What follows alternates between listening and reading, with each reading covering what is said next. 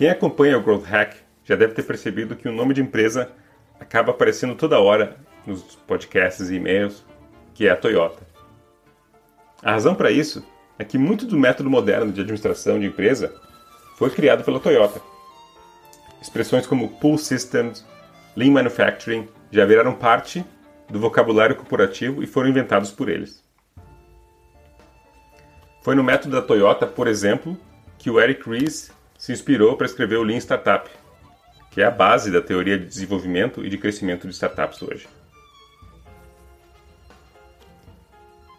Quando os carros japoneses começaram a ganhar mercado de uma maneira desproporcional nos anos 80 e 90, todo mundo ficou se perguntando como eles conseguiam fazer carros tão melhores e mais baratos do que os americanos e europeus.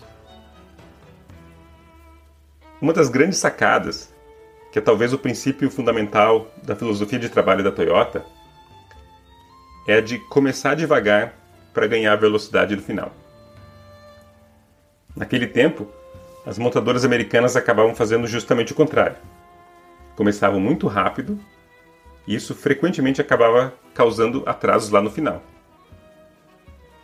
Carros acabavam saindo com defeito e tinham que ser arrumados, o que causa muito mais atraso e prejuízo do que se eles tivessem parado no início para se certificar de que estava tudo ok. O que isso quer dizer, basicamente, é que os japoneses passam bastante tempo pensando nas questões fundamentais do trabalho. Isso até parece um atraso. Nós temos a tendência a achar que ser produtivo é estar sempre ocupado, trabalhando. A fábrica não pode ficar parada. Ficar parado, pensando, pesquisando, dá uma sensação ruim.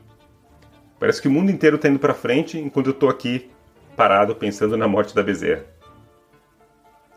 Mas a verdade é que os profissionais mais efetivos eles aprendem a identificar quando é hora de ação e quando é hora para parar, para deliberar sobre um assunto mais complexo.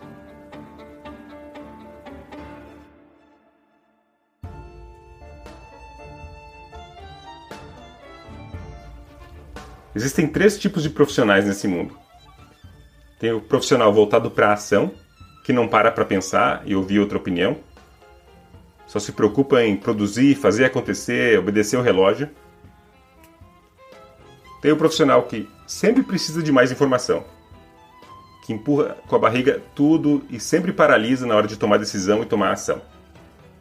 Ela nunca tem informação suficiente. E tem o profissional que sabe a hora de parar para pensar, sabe quando precisa ouvir vozes dissonantes, trazer novas discussões e a hora de diminuir ruído e focar na execução.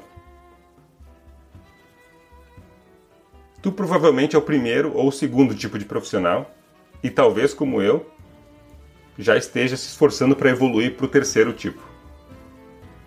Esse tipo de mudança comportamental ela é mais difícil do que parece porque no dia a dia da empresa a gente acaba caindo na rotina e voltando ao modus operandi. Além disso, existe o ambiente externo. Geralmente o vício de não decidir nada, análises parálises, vem das lideranças. Muitos líderes sempre acham que precisam de mais informação para tomar decisão. Não interessa quanta informação ele já tem. Isso se espalha pela empresa toda. O contrário também acontece.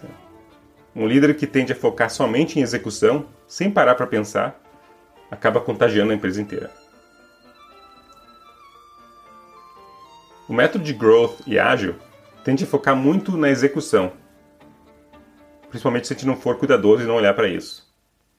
A pressa por começar uma sprint, começar a testar, começar a desenvolver, acaba fazendo com que empresas executem muito bem coisas totalmente desnecessárias.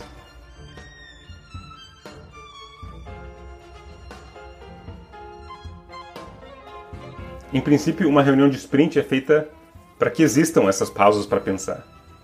Mas na realidade, o que acontece é que muitas vezes já existe um backlog gigante de coisas a se desenvolver e muito pouca gente para para pensar no impacto real do que eles estão fazendo na hora de desenvolver essas coisas.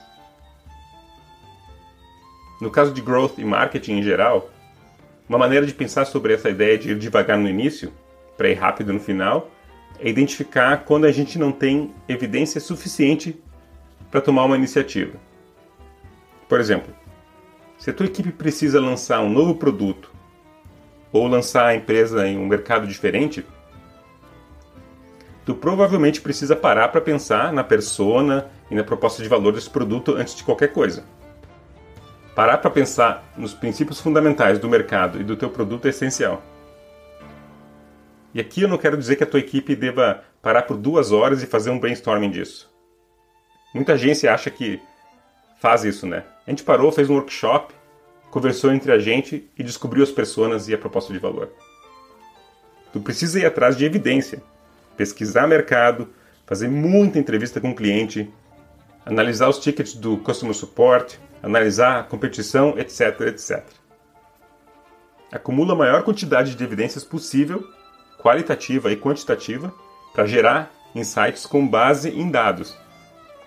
Esses insights viram hipóteses, e essas hipóteses daí podem ser testadas através de experimentos. Porque se tu começar a criar campanhas sem parar para pensar, sem analisar, sem buscar dados, tu vai acabar fazendo o mesmo erro das montadoras americanas nos anos 90.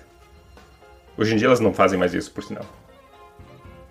Aí a tua estratégia não vai funcionar, ou se funcionar vai ser por sorte, e tu vai ter gasto muito mais dinheiro e tempo do que tu teria se tivesse parado no começo para fazer uma análise de verdade. E como sempre, se tu está interessado em aprender o método ágil, método de growth, aprender sobre modelos mentais, SEO que nós estamos lançando daqui a pouco e outros conteúdos a fundo, não deixe de assinar o Growth Hack. Por só R$ 27 por mês, tu tem acesso a todos esses conteúdos e muito mais, e vale muito a pena, porque o que a gente quer é ser um parceiro no desenvolvimento da tua carreira, como profissional de marketing, como empreendedor. Então visita www.growthhack.com.br/planos para dar uma olhada do como funciona para se matricular. E vamos junto. Um abraço.